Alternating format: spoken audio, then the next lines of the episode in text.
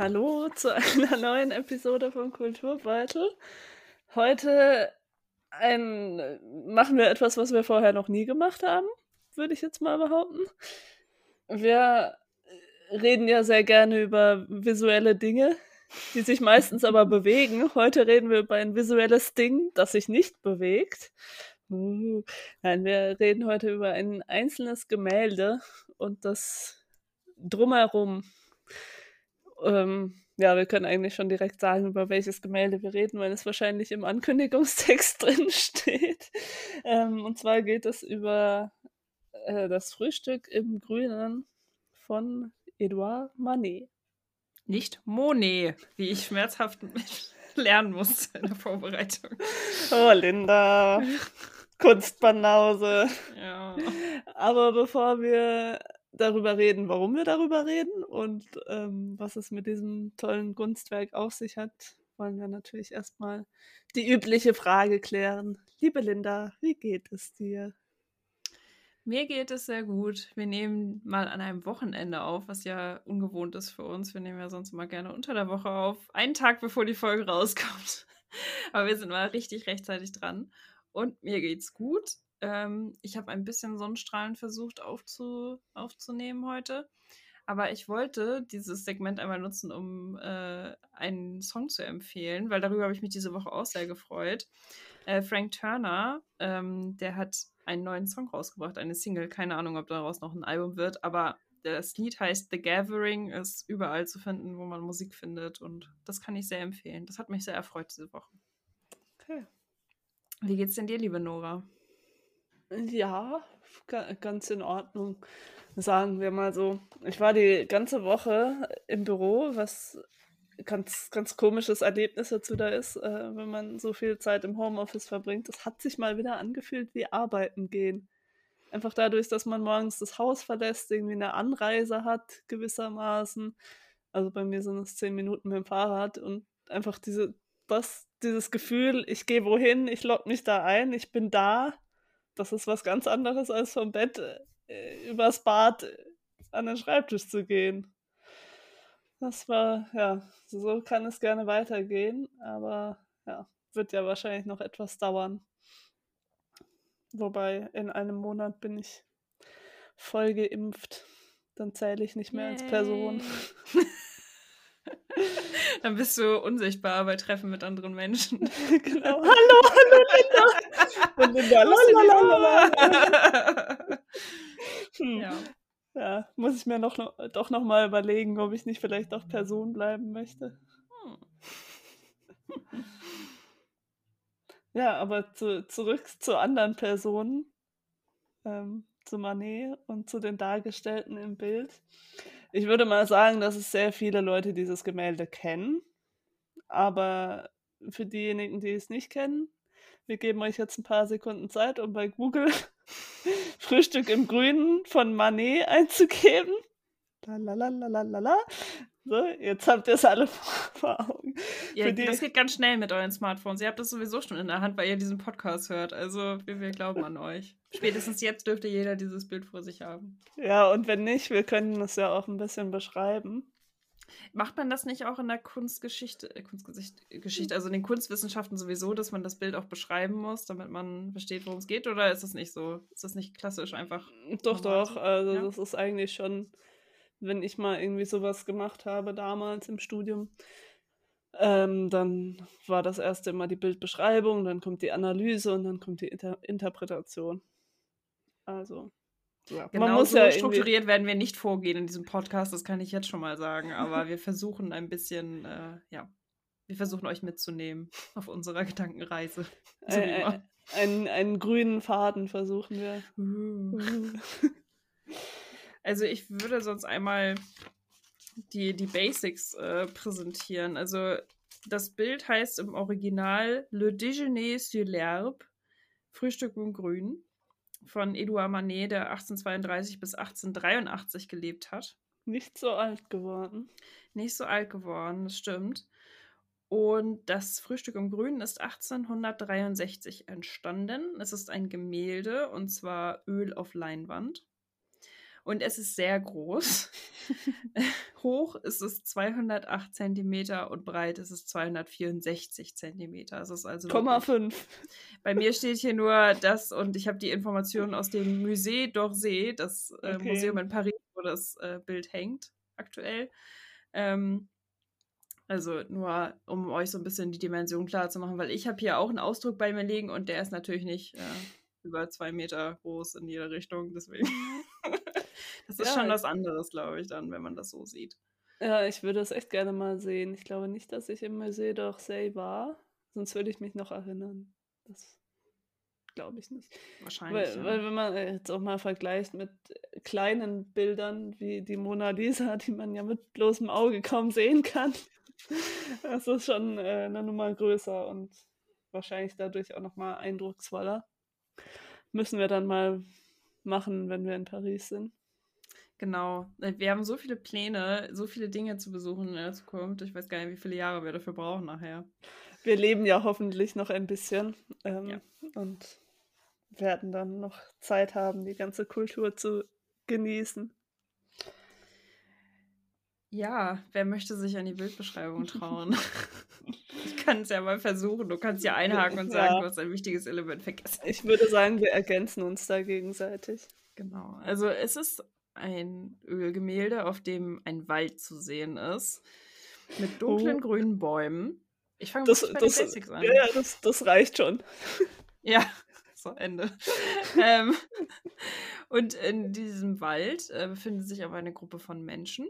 Ah. Und in dem Wald gibt es auch noch einen, äh, scheinbar einen Fluss hinten. Das ist so ein bisschen nicht so richtig gut zu erkennen auf ein dem. Bach vielleicht. Ein auch. Bach vielleicht, ist nicht so kein reißender Fluss, es ist nicht die Förde, es ist nicht der Bodensee, das ist ganz klar zu erkennen. Ähm, und im Vordergrund links sieht man ein Stillleben von Decken und einem Picknickkorb, der ein bisschen ausgekippt ist mit Obst und einem Brötchen, sieht das so aus. In der Mitte gibt es eine Gruppe von drei Personen, zwei Männer, die dort sitzen, angezogen, wichtiger, wichtiger Fakt, und einer Frau, die links äh, von dieser Dreiergruppe sitzt, in dieser Dreiergruppe, und diese Frau ist nackt und sie schaut den Betrachter des Bildes direkt an. Also so sieht es aus, so als ob sie die vierte Wand durchbrechen würde. Und sie sitzt auf noch so einer blauen Decke irgendwie. Und hinten bei dem nicht reißenden Fluss, sondern kleinen Bach, ist eine Frau in einem weißen Gewand, die sich runterbeugt ins Wasser. So würde ich es jetzt mal sagen. Und es ist noch ein kleines Bötchen in dem Bach. Reicht das als Beschreibung? Oder ich würde sagen, das, das reicht schon als Beschreibung. Also es ist schon, äh, man, man kriegt schon einen Eindruck. Das, was an dem Bild, denke ich mal, am wichtigsten ist, sind die darauf abgebildeten, abgebildeten Personen. Ähm, und dieser Kon Kontrast zwischen einer nackten Frau, die sehr selbstbewusst aussieht, und den angezogenen Männern, die halt aussehen wie angezogene Männer. Und sehr förmlich angezogen Ja. sind. Ich weiß nicht, ob das vielleicht auch durch die Zeit kam, dass das einfach der normale Kleidungsstil war. Die haben halt sowas wie Anzüge an, Krawatten, Hüte haben sie auf. Der eine hat noch so einen Gehstock links in der Hand. Also, Ja. das ist schon sehr förmliche Kleidung, würde ich es nennen.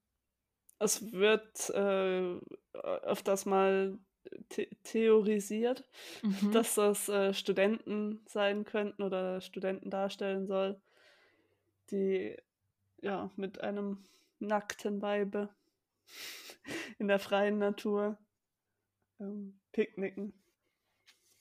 Was ja ganz spannend ist auch, wenn man, äh, ne, so ein Titel kann ja auch immer mal einem so ein bisschen Aufschluss geben darüber, in welche Richtung die Interpretation gehen könnte. Klar sagt der Künstler da nicht, genau so sollt ihr das sehen, aber es gibt einem natürlich so ein bisschen Hinweise. Und der Titel, der jetzt der verbreitetste ist oder der, den, für den man sich nachher entschieden hat, ist ja das Frühstück im Grünen. Und Auf Deutsch. Den auf Deutsch, genau, ja klar, den, äh, den französischen Titel hatte ich ja schon genannt. Ähm, aber es gibt ja auch noch Alternativtitel, ähm, die er auch in Betracht gezogen hat. Und der eine war, glaube ich, Le Bain, das Bad, oder? Ist richtig im Ja. Kopf? Ja, doch, ich meine. Und der andere, ähm, den habe ich jetzt nicht auf Französisch vorliegen, aber der sollte ähm, der Flotte Vierer sein. Ähm, wenn du kurz überbrückst, dann kann ich dann.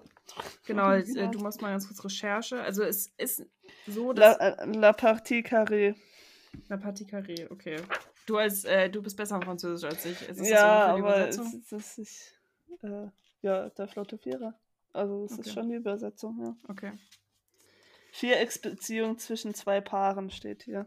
Mhm, okay. Um es ein bisschen gebildeter auszudrücken.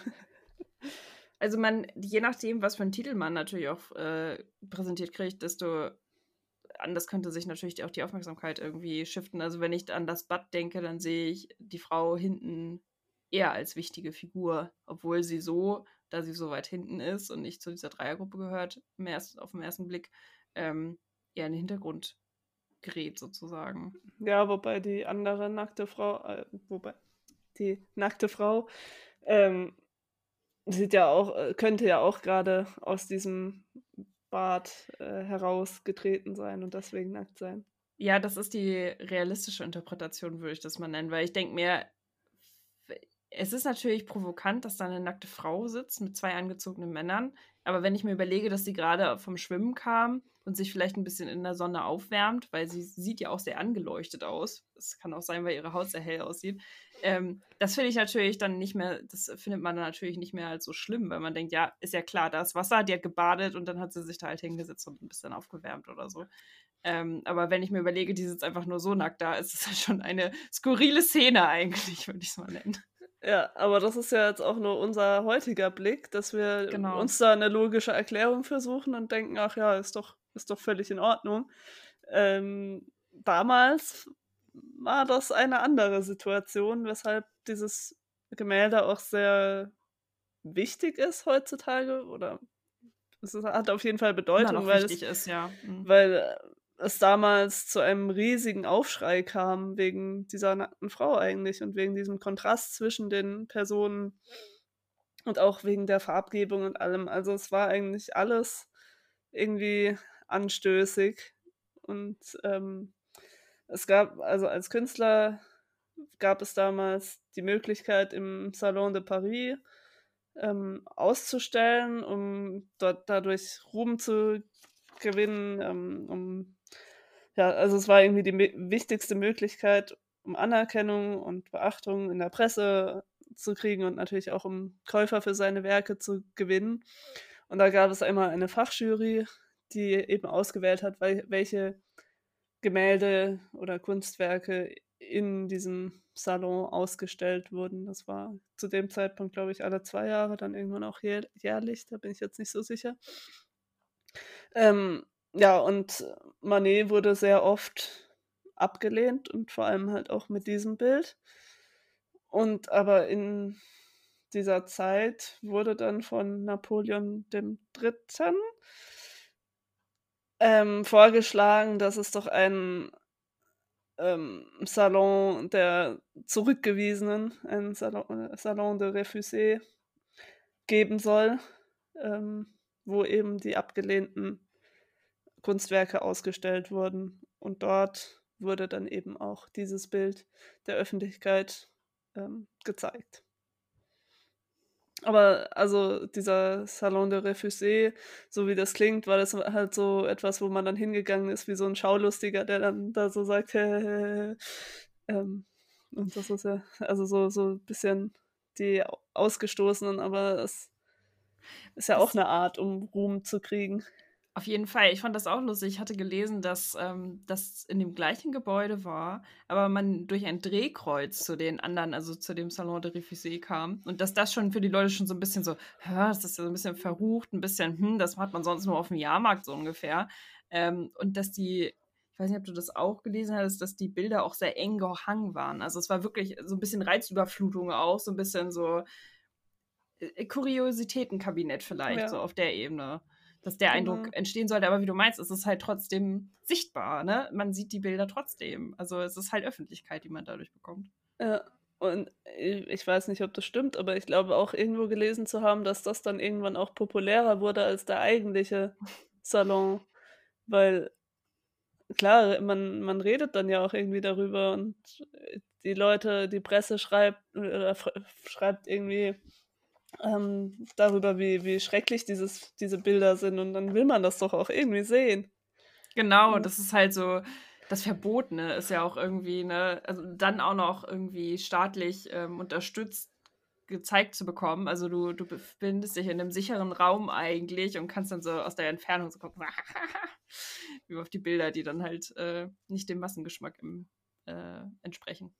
Na, aber ich denke auch für, für Künstler selbst ist das dann ja auch nochmal ein großer Anreiz, da diese anderen Werke zu sehen und daraus nochmal Inspira Inspiration zu kriegen oder halt eben auch etwas an der Kunst, die aktuell im, im gesellschaftlichen Leben anerkannt ist, zu ändern und eben ja, die, das, was durch dieses Werk von Manet ja auch irgendwie bewegt wurde, die Moderne in die, in, in die Bewegung zu setzen. Ich, also, ich weiß nicht mehr, wie das Satz angefangen meinst, hat. Ich. Ich, ich wollte damit sagen, dass dieses Werk von Manet und auch eigentlich wahrscheinlich der ganze Salon de Refusé ähm, mit als Beginn der Moderne gesehen wird.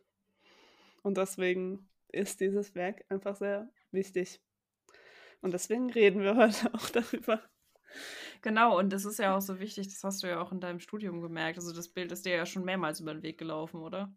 Ja, also äh, ich, ich kannte es, glaube ich, schon vor dem Studium, so, aber nie so bewusst. Also damals hatte ich dann auch noch das Problem, was, Manet, Monet und dann auch noch beide ungefähr Zeitgenossen. Also es ist sehr schwierig, aber sie sind schon sehr unterschiedlich vom, vom Stil her, finde ich. Und vor allem auch von den Motiven. Ähm, also Monet hat ja mehr Landschaften gemalt und die Seerosen und eher so, so Natur halt. Und äh, bei Manet, die Bilder, die ich kenne, da sind eigentlich immer Menschen drauf und hat schon noch mehr den, so einen Bezug zum Realismus. Ähm, was war deine? Nein, ich wollte nur sagen, dass dir das schon sehr häufig ja, gelaufen ist. Genau, ja. Und dann im, im Bachelorstudium, da hatten wir eben eine Vorlesung, also wirklich eine Sitzung komplett zu diesem Bild und auch danach den Auftrag, dass wir doch bitte dieses Bild alle nachstellen in kleinen Gruppen. Und ähm, das war eine große Freude. Also ich weiß gar nicht, wie viel, also waren ja über 100 Leute, ich glaube so 150 Leute in, dem, in der Vorlesung und dann gibt es dementsprechend so, weiß nicht, 15 bis 20 ähm, Versionen von diesem Bild am Ende und äh, äh, unser Professor ist die Bilder dann alle durchgegangen, hat so gesagt, ja, das ist auch schön und bla bla bla. Und dann hat er am Ende gesagt, so, also wenn ich mich jetzt entscheiden müsste, welches davon das Schönste ist, und dann also, dachten wir so, ja, jetzt kommt irgendeins, das wir noch nicht gesehen hat, und dann kam aber unser Bild. Oh. Deswegen mag ich das ja auch sehr gerne. Beste ja. Idee war das wohl, diese Folge zu machen. Ja, also unsere Inter Interpretation war das äh, Déjeuner technologique. Ähm, wir haben das Ganze in die moderne Zeit gebracht und jeder, also statt dem äh, Stillleben lauter elektronische Geräte irgendwie, also ich war sogar die nackte Frau, aber angezogen und habe in eine Kamera, also in ein Handy reingeschaut, das auch mit auf dem Bild ist. Ähm, und der Mann, der im Original zeigt, äh, hielt ein Handy und dann war noch ein Laptop irgendwie da. Also äh, ja, ein, ein sehr großer Spaß. Aber ich bin jetzt abgeschweift. Nein, das wollte ich ja auch hören. ist gut. Ähm, ich, ich weiß nicht, ob du mir da was zu sagen kannst. Also ich habe ich hab bin ja, habe ja jetzt keinen kunstgeschichtlichen Hintergrund. Ich habe jetzt so ein bisschen was gelesen darüber und muss mich natürlich auf die äh, Ansichten der Kunsthistoriker, ähm, muss die Ansichten der Kunsthistoriker vertrauen, deren Texte ich jetzt gelesen habe. Aber ein Punkt, ähm, den du ja auch schon erwähnt hast, ist, dass nicht nur das, was dargestellt wurde, relativ revolutionär war oder den Leuten irgendwie Anstoß zum, äh, zum Meckern gegeben hat, sondern auch, wie es dargestellt war und äh, dass es wenig Abstufungen gibt in den Farben oder in hell und dunkel, sondern dass es sehr krasse Kontraste gibt zwischen dem, was wo Schatten ist und da, wo Licht ist. Kannst du da irgendwie was zu sagen? Mm,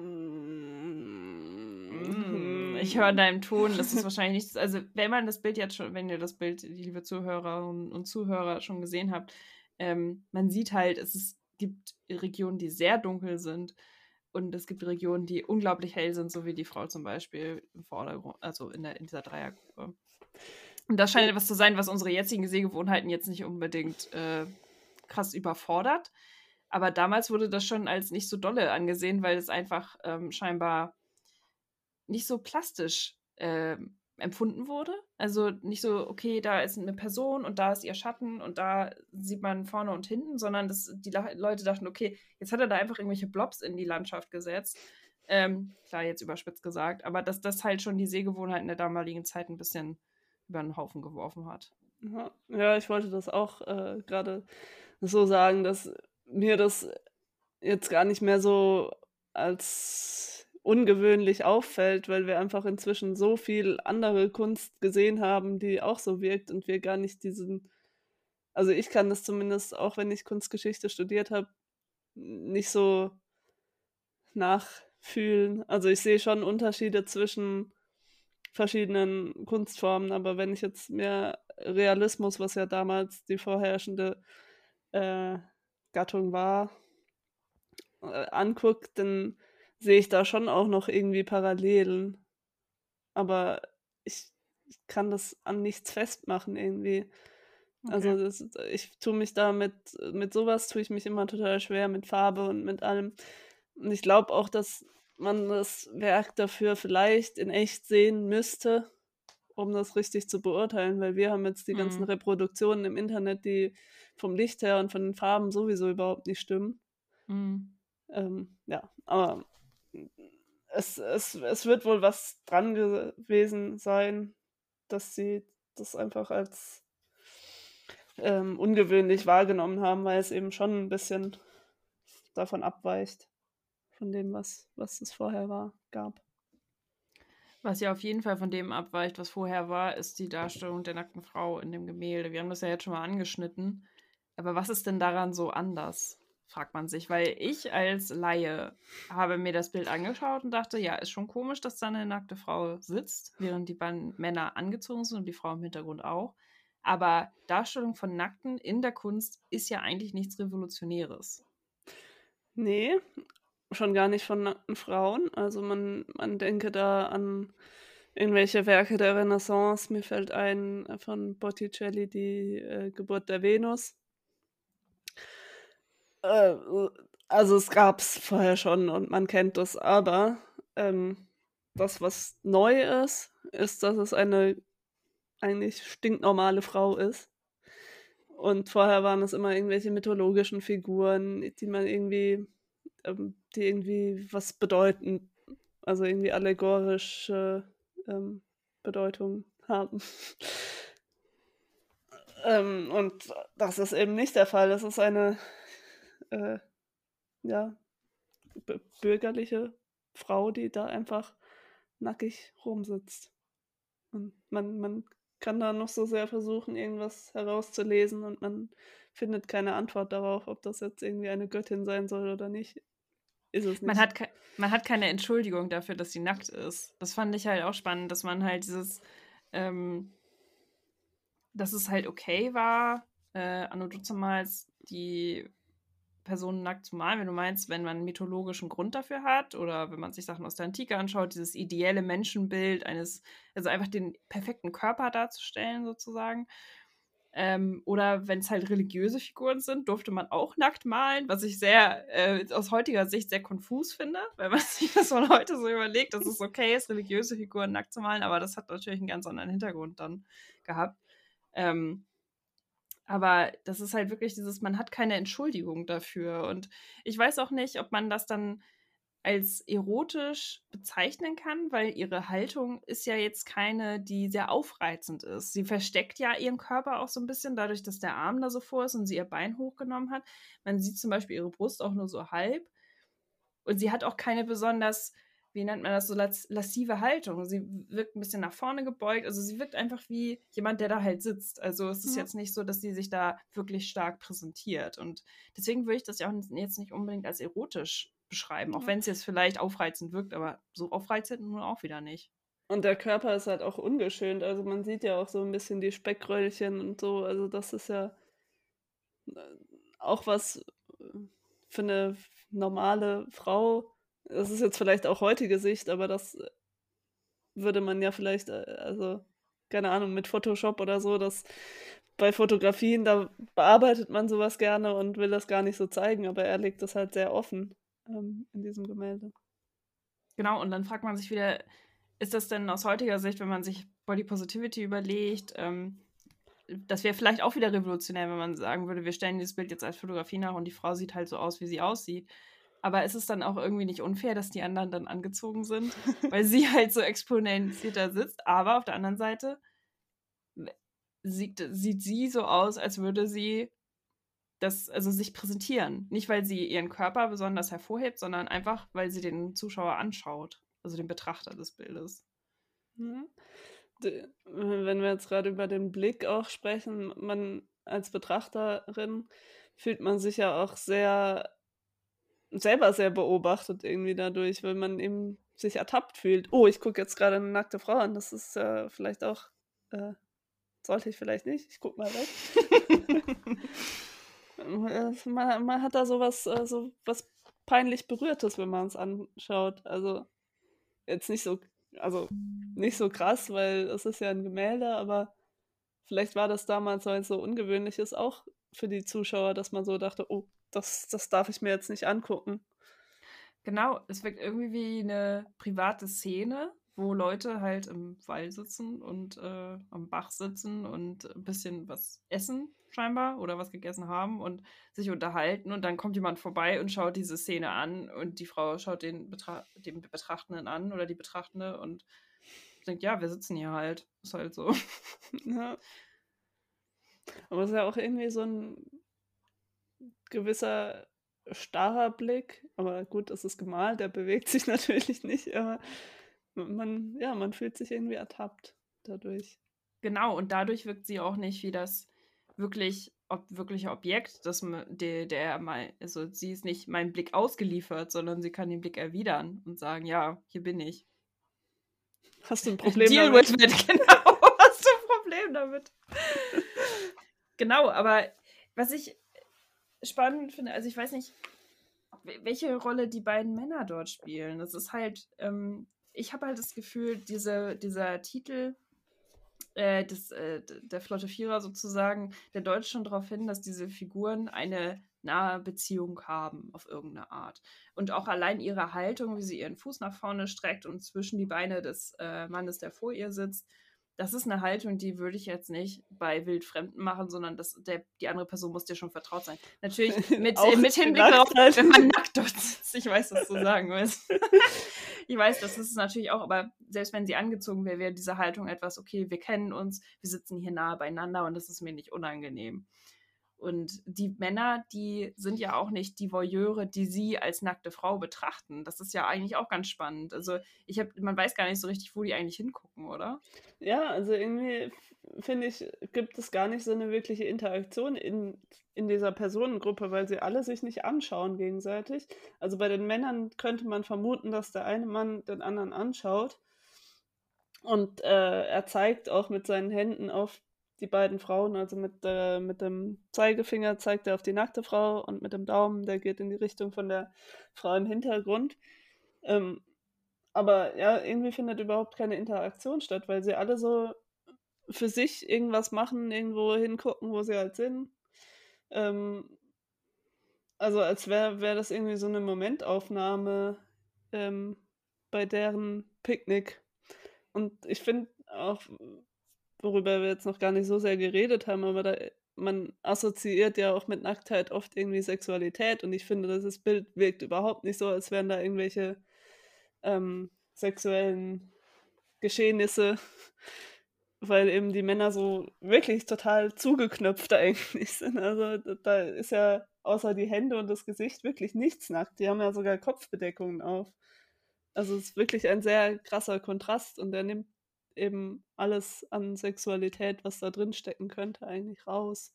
Auf jeden Fall. Also wenn einer der Männer noch nackt wäre, dann könnte man die Szene schon wieder ganz anders interpretieren. Aber auch dadurch, dass da dieser Fluss ist, dass da auch die Frau in dem Fluss ist, wobei man sich natürlich fragt, warum ist die Frau im Fluss denn komplett angezogen? Das macht auch wenig Sinn in dem Kontext, aber das ist wieder dieses, ne, ich versuche nach einer realistischen Erklärung zu suchen, warum diese Szene so ist, wie sie ist, aber du hast recht, es ist halt, es wirkt von ihr aus nicht zu nicht lassiv genug dafür, dass das erotisch aufgeladen sein könnte. Und auch die Interaktion zwischen den Personen lassen nicht darauf schließen, dass da irgendwas passiert oder passiert ist oder auf irgendeine Art. Das ist einfach es wirkt so ein bisschen, es wirkt so ein bisschen wie FKK am Ostseestrand. Das ist halt auch nicht äh, sexuell aufgeladen. Also zumindest interpretiere ich das nicht so, weil ich mir denke, das ist die, den Personen ist es nur wichtig, dass sie Freikörperkultur zelebrieren können und ausgezogen sind, aber die sexuellen Untertöne, die sieht man ja nicht. Also das ist ja, die Personen nehmen jetzt Gott sei Dank keine sexuellen Handlungen vor, darum geht es ja bei der Bewegung gar nicht. Deswegen, ich würde das vielleicht, vielleicht ist die Dame auch einfach sehr FKK begeistert, das weiß ich nicht.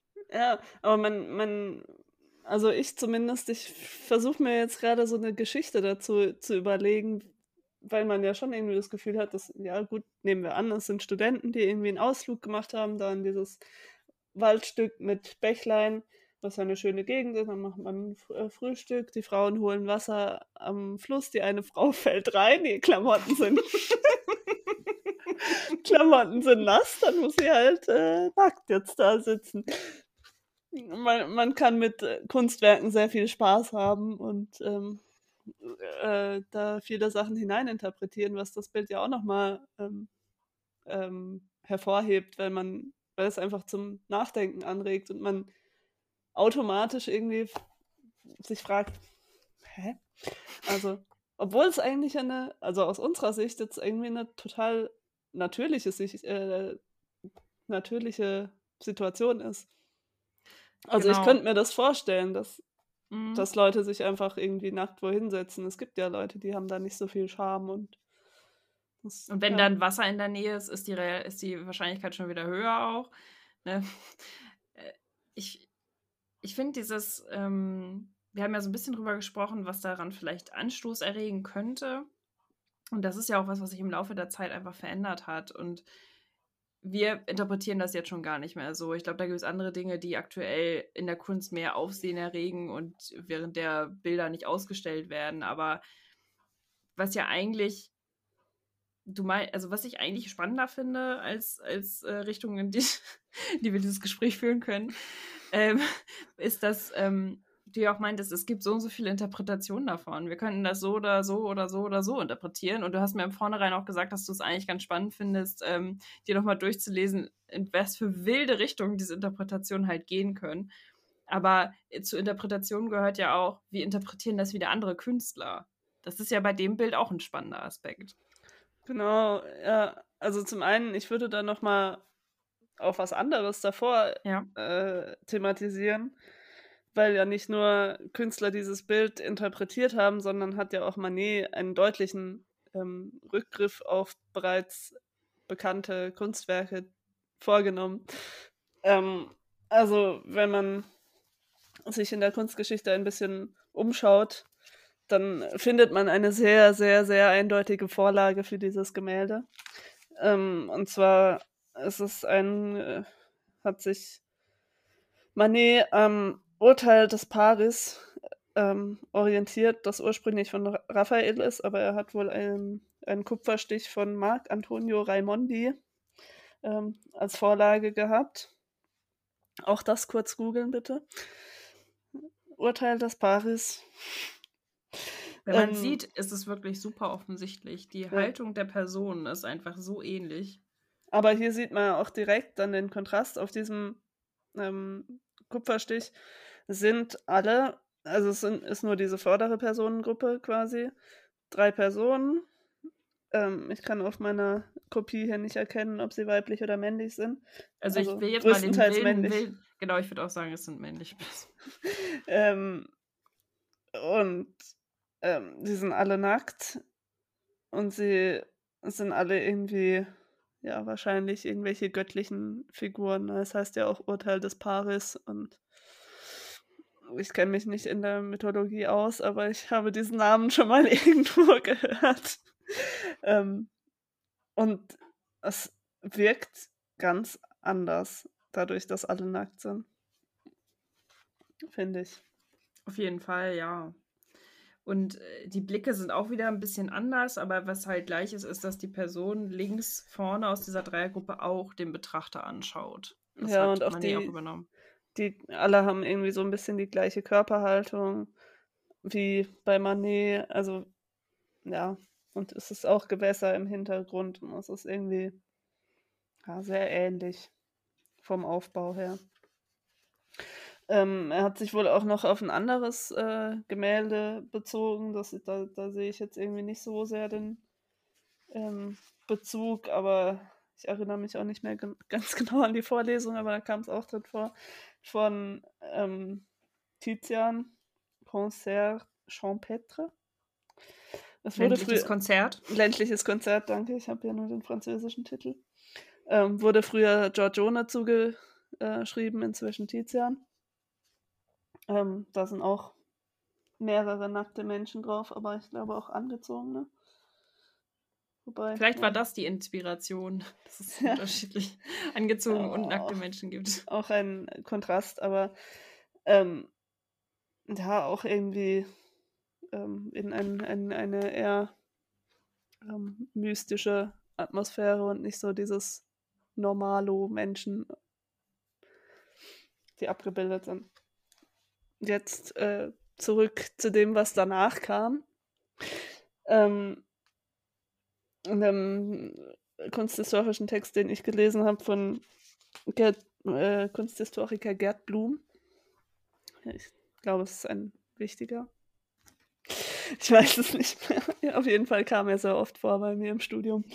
Ähm, der hat äh, auch davon geschrieben, dass es ein sehr zukunftsweisendes Gemälde ist weil eigentlich unmittelbar nachdem das Werk von Manet bekannt wurde, haben es schon andere Künstler direkt reproduziert oder halt auch aufgegriffen. Unter anderem Monet, um die Verwirrung noch größer zu machen. das ist Linda. echt schlimm. Das hat mich so verwirrt. Aber soweit ich weiß, wurde das Werk auch nicht vollendet. Mhm. Äh, und auch Cézanne, auch ein durchaus bekannter Name, hat das auch äh, nachgeahmt. Ähm, und ungefähr ein Jahrhundert später dann ähm, ganz oft in ungefähr 200 Versionen äh, von Picasso. Und seitdem tausend weitere, unter anderem auch ich.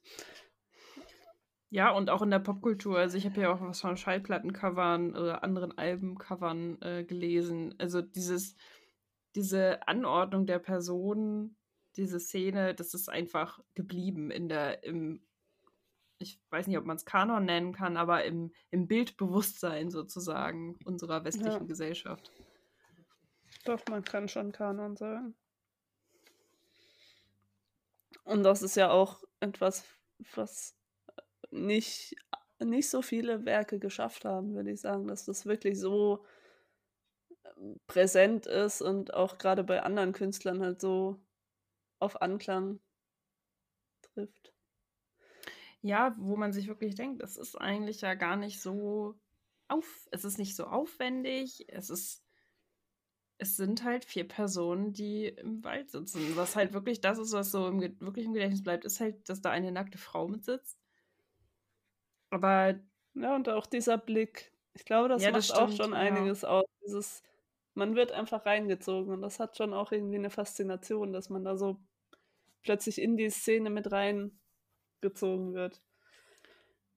Ja, und vielleicht ist es, genau, und vielleicht ist es auch der Blick. Also, du sagst ja immer, die Mona Lisa ist so unbeeindruckend, aber das ist ja auch, ihr Blick ist ja auch das, was die Leute eigentlich an der bei der Stange hält, sozusagen. Deswegen. Ja, wo, weil ich bei der Mona Lisa auch immer denke, die ist einfach überbewertet, weil irgendjemand ist so, also natürlich ist, wir können auch irgendwann mal eine Episode über sie machen. Ja, wir haben auch schon sie sehr häufig erwähnt. Ich glaube, da können wir einfach alles zusammenschneiden. Ja. sie hat schon eine, eine krasse Faszination, aber das, was sie heute ausmacht, ist einfach dieser, diese Hype. Dieser Hype, genau, danke. Das ist einfach, also alle Leute wollen sie ja, sie ist wie so ein Star, mit dem man ein Foto machen will und dann reicht es auch schon wieder. Also es interessiert sich eigentlich keiner wirklich für dieses Gemälde, sondern dafür zu sagen, hey, ich habe Mona Lisa gesehen. Das stimmt. Ich glaube, dass, also ich weiß natürlich nicht, wie die Rezeption jetzt aktuell ist, also wenn die Leute ins Museum gehen und das Frühstück im Grün sehen. Aber ich glaube, dass das da ein bisschen anders ist, weil da muss man halt noch mal ein zweites Mal hingucken. Klar guckt man das mal der Mona Lisa vielleicht auf, wenn man sich denkt, oh, der Blick, den will ich mir jetzt unbedingt Mona Lisa kann man halt im Museum nicht angucken, weil einfach zu viele Leute davor stehen. Genau, und ich denke halt, dass das schon allein aufgrund seiner Größe auch einen anderen Eindruck gibt und dass es einem einfach, man bleibt halt hängen, weil man sich denkt, irgendwas, irgendwas passt hier nicht ganz zusammen. Und ich weiß nicht so genau, was es ist, außer dass dann eine nackte Frau sitzt. Es ist halt einfach so ein, okay, wie du meinst, diese tausend verschiedene Interpretationen, die ich auf dieses Bild anwenden kann. Also es verlangt dem Betrachter halt ein bisschen mehr ab noch. Hm.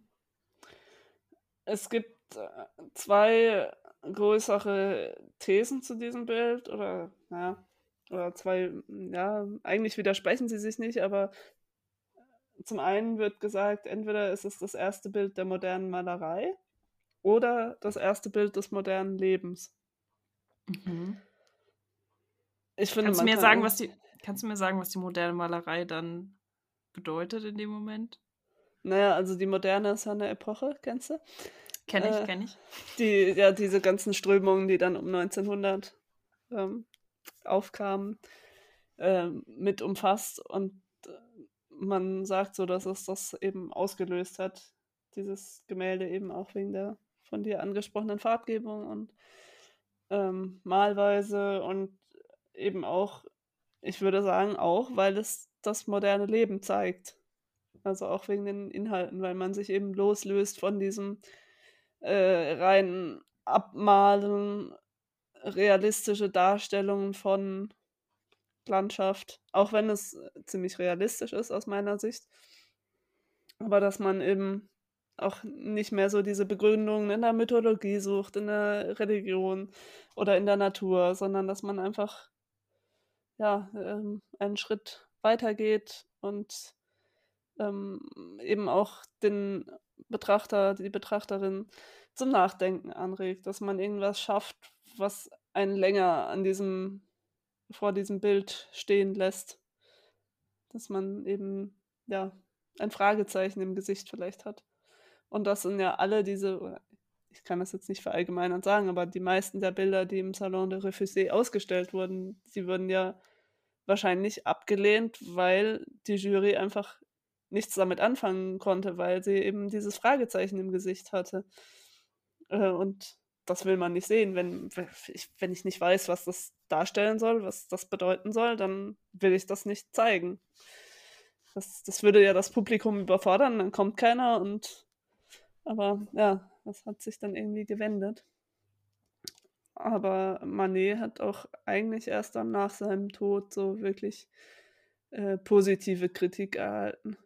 Also. Sehr ärgerlich. Aber das heißt ja eigentlich wirklich wieder nur, dass er seiner Zeit voraus war. Also wie du meinst, wenn er der, wenn das sozusagen der Startpunkt war für eine neue Art der Malerei, dann ist das klar, dass, wie du meintest, dass die Leute das nicht verstehen und dass sie es nicht, dass sie es dann ablehnen. Und das ist ja eigentlich, das ist zwar sehr ärgerlich für Manet, aber es ist im, insgesamt im Komplex, also im, im, Gesamten sozusagen, ist es halt was Gutes, ne? Also was anderes zu machen als alle anderen. Aber also es sind ja dann auch viele junge Künstler da mitgegangen und haben das auch ähm, eben durch die, die Nachahmung oder wie man das nennen mag, auch aufgegriffen und sind dann auch in diese Richtung gegangen. Und dadurch ist ja dann schon eben die Moderne entstanden. Dann kam eben der Impressionismus, erstmal sehr deutlich geprägt durch Monet. Äh, und dann kamen die ganzen anderen Strömungen noch. Also da hat sich schon echt viel, das war ein großer Umbruch. viel, viel bewegt. Und wir haben ja vorher in, der, in unserer Vorbesprechung darüber geredet, dass äh, Manet auch als Impressionist bezeichnet wird, aber zu dem Zeitpunkt gab es diesen Begriff Impressionismus noch gar nicht. Also es gab das noch nicht. Also das äh, Bild ist ja von 63, 1863 äh, und erst 72 hat Monet sein Impression Soleil Levant gemalt, das dann der Namensgeber für diese Kunstrichtung wurde. Also ja, man, man kann es, äh, kann sich darüber streiten, ob Manet jetzt auch ein Impressionist ist, aber ich, ich für meinen Geschmack stelle die These auf, dass er zwischen Realismus und Impressionismus irgendwo ähm, eben in dieser Umbruchphase zu verankern ist. Ja, sehr spannend. Ich finde das wirklich interessant, weil ich mich damit halt auch noch nicht so auseinandergesetzt habe. Es ist natürlich, das sage ich ja immer wieder, dass ich so schön finde, wenn ich mich auf die Themen für den Podcast vorbereiten kann, auch wenn es eine halbe Stunde vor dem Podcast ist. Egal, ich lerne immer was dazu. Ähm, ich, ja, ich finde es auch sehr schön, mal wieder irgendwie über Kunst zu reden und über irgendwas. Man hat ja jetzt auch schon länger irgendwie kein Museum mehr gehabt und man wenn man mit Leuten, die sich auch für Kunst interessiert, in ein Museum geht, dann bleibt man ja vielleicht auch mal an einem Kunstwerk hängen und sagt, äh, fängt dann an, darüber zu reden und zu sagen, oh, was gefällt dir daran, was findest du, wie. Und dann recherchiert man noch ein bisschen, versucht herauszufinden, was das jetzt für ein Künstler war oder so. Und das fehlt mir irgendwie total. Also mir macht das auch total viel Spaß, jetzt mal so exemplarisch an einem Werk ähm, nochmal darüber zu reden und ja, wie so ein, wie so ein kleiner Museumsbesuch. Was ich auch empfehlen kann als kleinen Museumsbesuch, also das ist jetzt äh, nicht auf Manie bezogen, aber ich habe ähm, zum Geburtstag ein, ein Bildband bekommen, äh, der vom Museum of Modern Art rausgebracht wurde zu deren 90. Jubiläum. Und äh, da stellen sie halt Highlights aus ihrer Sammlung vor, weil du kannst natürlich nie die komplette Sammlung zeigen, das ist einfach unmöglich. Und die haben ja auch verschiedenste Schwerpunkte. Aber der Hintergrund war, wir waren ja 2019 in New York. Welches Museum will ich unbedingt besuchen? Das Museum of Modern Art. Aber, weil sie ja kurz vom Jubiläum standen und es schon mal in der Zeit war, waren sie gerade in der Renovierungsphase, als wir da waren. Und das hat mich ja. sehr geärgert. Aber jetzt habe ich dieses wunderschöne Buch. Ähm, und das macht auch wirklich viel Spaß, da mal durchzublättern. Und sie haben dann die natürlich erstmal Einleitung, wie, wie stellt sich das Museum jetzt auf, wie hat sich es entwickelt in, über die Historie. Und dann gibt es halt einzelne Werke und da, also chronologisch sortiert tatsächlich und darunter dann halt einen kurzen Text.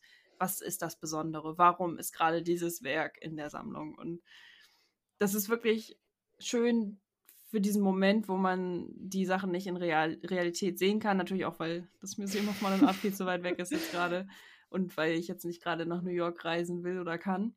Aber ähm, das ist wirklich was, sich da nochmal selber mit auseinanderzusetzen. Ich finde, also Museumsbesuch ist immer so der einfachste Weg, sich damit auseinanderzusetzen. Ne? Also man muss erst natürlich immer zum Museum und bla bla bla die Entscheidung treffen, das zu tun.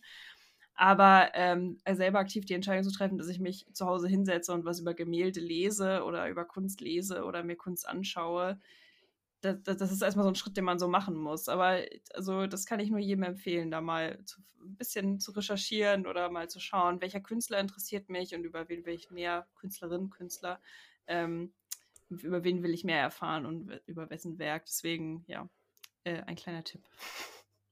Und wenn wir dann in Paris waren, dann steigen wir direkt in den Flieger und fliegen nach New York und gehen in alle Museen. Ja.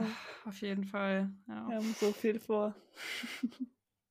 Aber erstmal noch die Dokumenta. genau. ja. Also, Nora, mir bleibt nur eine Sache, dich noch zu fragen, weil ich die Frage dir schon eingangs in unserer Vorbesprechung gestellt habe und das wäre wahrscheinlich ein Witz, aber ich will es trotzdem wissen. Wer bist du auf diesem Gemälde?